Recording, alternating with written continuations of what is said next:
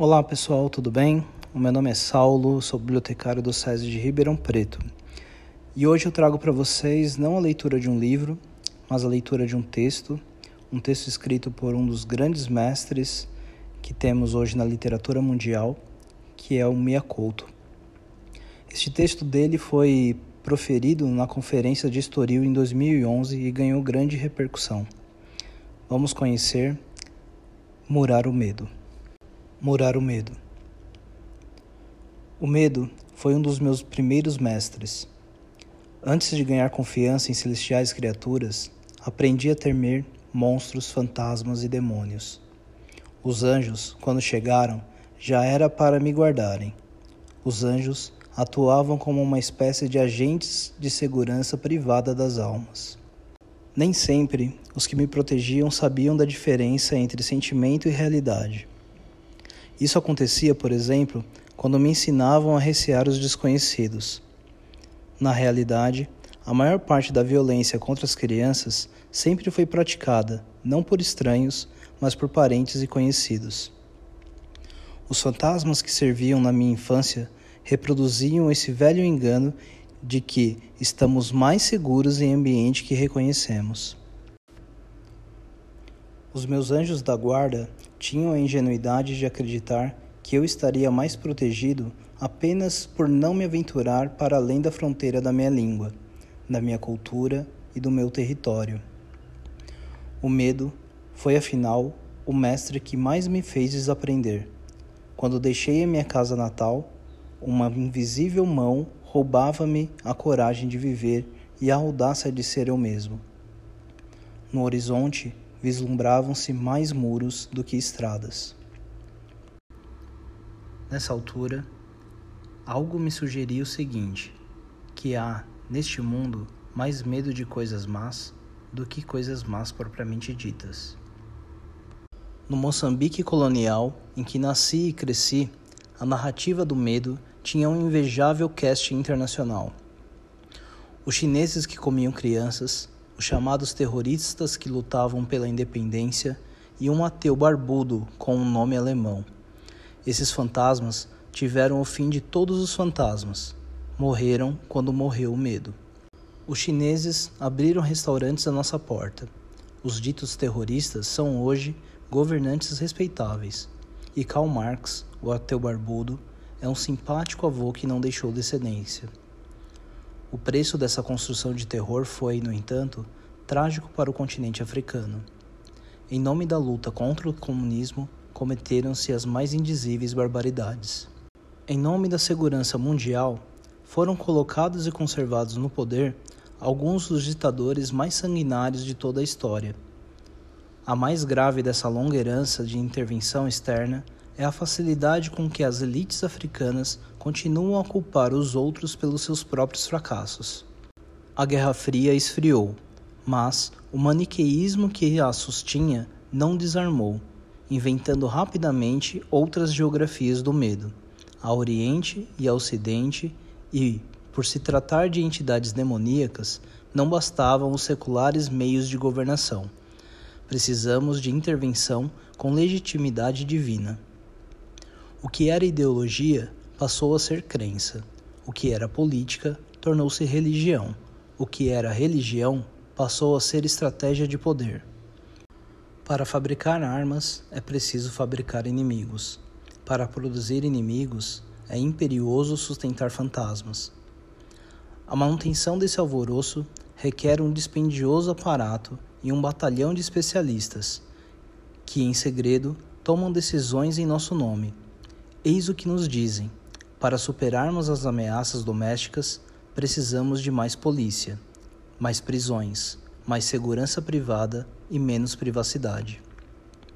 Para enfrentarmos as ameaças globais, precisamos de mais exército, mais serviço secreto e as suspensões temporárias da nossa cidadania. Todos sabemos que o caminho verdadeiro tem que ser outro. Todos sabemos que este outro caminho poderia começar, por exemplo, pelo desejo de conhecermos melhor estes que, de um e de outro lado, aprendemos a chamar de eles. Os adversários políticos e militares juntam-se agora ao clima, a demografia e as epidemias. O sentimento que se criou é o seguinte: a realidade é perigosa, a natureza é traiçoeira e a humanidade imprevisível.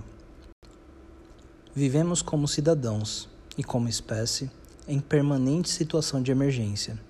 Como em qualquer outro estado de sítio, as liberdades individuais devem ser contidas. A privacidade pode ser invadida e a racionalidade deve ser suspensa. Todas essas restrições servem para que não sejam feitas perguntas, como por exemplo estas: Por que motivo a crise financeira não atingiu a indústria do armamento? Por que motivo se gastou apenas no ano passado um trilhão e meio de dólares em armamento militar? Por que razão os que hoje tentam proteger os civis na Líbia são exatamente os que mais armas venderam para o regime do coronel Gaddafi? Por que motivo se realizam mais seminários sobre segurança do que sobre justiça? Se queremos resolver e não apenas discutir a segurança mundial, teremos que enfrentar as ameaças bem reais e urgentes. Há uma arma de destruição massiva que está sendo usada todos os dias, em todo o mundo, sem que seja preciso o pretexto da guerra. Essa arma chama-se fome. Em pleno século XXI, um em cada seis seres humanos passa fome. O custo para superar a fome mundial seria uma fração muito pequena do que se gasta em armamento. A fome será, sem dúvida, a maior causa de insegurança do nosso tempo. Mencionarei ainda uma outra silenciada violência. Em todo o mundo, uma em cada três mulheres foi ou será vítima de violência física ou sexual durante o seu tempo de vida. É verdade que, sobre uma grande parte do nosso planeta, pesa uma condenação antecipada pelo simples fato de serem mulheres. A nossa indignação, porém, é bem menor que o medo. Sem darmos conta, fomos convertidos em soldados de um exército sem nome e, como militares sem farda, deixamos de questionar, deixamos de fazer perguntas e discutir razões. As questões de ética são esquecidas porque está provada a barbaridade dos outros e porque estamos em guerra. Não temos que fazer prova de coerência, nem de ética, nem de legalidade. É sintomático que a única construção humana que pode ser vista do espaço seja uma muralha. A Grande Muralha foi erguida para proteger a China das guerras e das invasões. A muralha não evitou os conflitos e nem parou os invasores. Possivelmente morreram mais chineses construindo a muralha do que vítima das invasões que realmente aconteceram. Disse que alguns trabalhadores que morreram foram emparedados na sua própria construção. Esses corpos convertidos em muro e pedra são uma metáfora do quanto o medo pode nos aprisionar. Há muros que separam nações, há muros que dividem pobres e ricos, mas não há hoje, no mundo, um muro que separe os que têm medo dos que não têm medo. Sob as mesmas nuvens cinzentas vivemos todos nós, do sul e do norte, do Ocidente e do Oriente. Citarei Eduardo Galeano acerca disto, que é o medo global, e dizer: Os que trabalham têm medo de perder o trabalho. Os que não trabalham têm medo de nunca encontrar trabalho. Quando não têm medo da fome, têm medo da comida. Os civis têm medo dos militares. Os militares têm medo da falta de armas e as armas têm medo da falta de guerras. E se calhar, acrescento agora eu: há quem tenha medo de que o medo acabe. Muito obrigado. Mia Couto. Mia Couto apresenta para nós, nesse texto, uma reflexão muito profunda sobre aquilo que esteve sempre presente com todas as pessoas que habitaram esse planeta Desde que nasceram, tivemos nossos medos, crescemos com nossos medos, mantivemos nossos medos e certamente morreremos com alguns deles. O poder de limitar a ação das pessoas e de fazer o bem também é causado pelo medo. Serve de reflexão para nós para que todos os dias possamos olhar para os nossos medos e tentar superar eles, e não deixar que o nosso medo seja maior do que a nossa vontade de fazer o bem.